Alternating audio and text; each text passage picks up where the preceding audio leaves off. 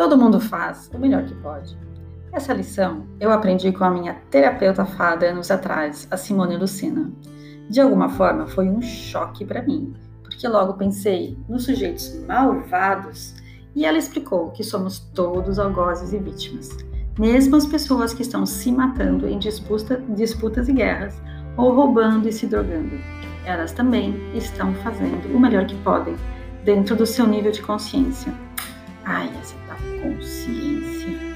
A cada dia, a cada escolha, o nosso mundo interior se alarga, a nossa consciência se eleva, ou, infelizmente, pode seguir o caminho oposto.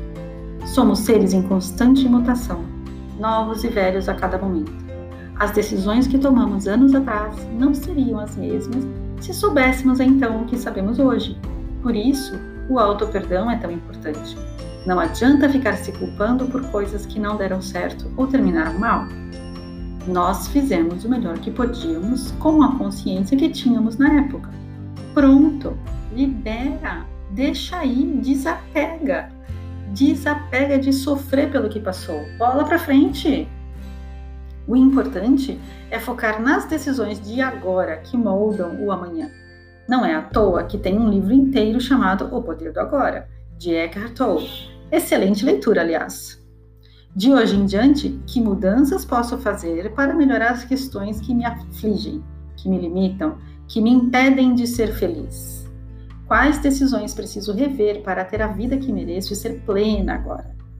Aqui cabe uma reflexão profunda para evitar a repetição de padrões negativos de pensamentos e comportamentos viciados.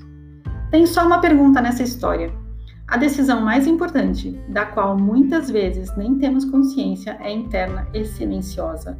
Quais pensamentos vou nutrir na minha mente? Os pensamentos criam a realidade. Isso tem sido repetido a exaustão.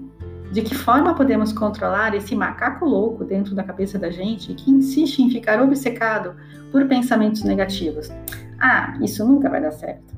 Ah, você não é bom o suficiente. Hum, o chefe nunca vai aprovar a verba do projeto. Você é velho demais para mudar de área. Acha que pode encontrar o amor da sua vida nessa idade? Sem chance. São tantas as chibatadas que aplicamos em nós mesmos. Quem precisa de um carrasco externo quando temos um de plantão 24 horas por dia, pronto para o massacre? Nós somos os responsáveis por nossos sucessos e fracassos. Voltemos agora aos pensamentos. Quem comanda a sua mente? No budismo, aprendi que a mente é o cavalo e nós somos o cavaleiro. Você vai deixar o cavalo seguir galopando por aí como bem entende, ou vai tomar as rédeas da sua vida na mão e definir o seu próprio destino. E quem em nós é esse cavaleiro? Muita gente pensa que é a própria mente, mas não. A mente é o veículo a serviço do cavaleiro. Existe alguém observando por trás da mente, alguém que testemunha cada pensamento ou emoção, a sua consciência. Se você se identifica exageradamente com seus pensamentos, fica refém deles para o bem ou para o mal. Por exemplo, se alguém te trai e você sente raiva, você pode se identificar tanto com a raiva de forma a querer se vingar e transformar isso num projeto de vida. Se você se sentir preso numa teia desse tipo, é preciso investigar a fundo. Será que é para isso que você está no planeta? Para se vingar?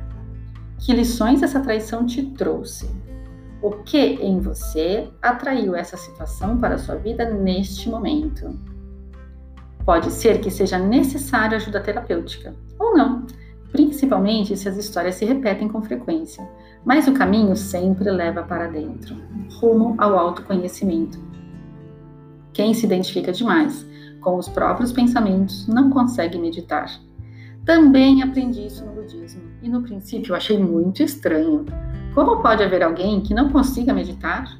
A meditação coloca os pensamentos sem julgamento na categoria de nuvens num céu azul. O céu é sempre azul acima das nuvens. O céu é a sua natureza, limpa, clara e serena. Mesmo quando há tempestades, o céu é azul. É infinitamente reconfortante saber que somos mais o céu do que as nuvens. Que a chuva passa, a angústia, a tristeza, a raiva passam. Enquanto isso, a nossa natureza básica permanece limpa e clara.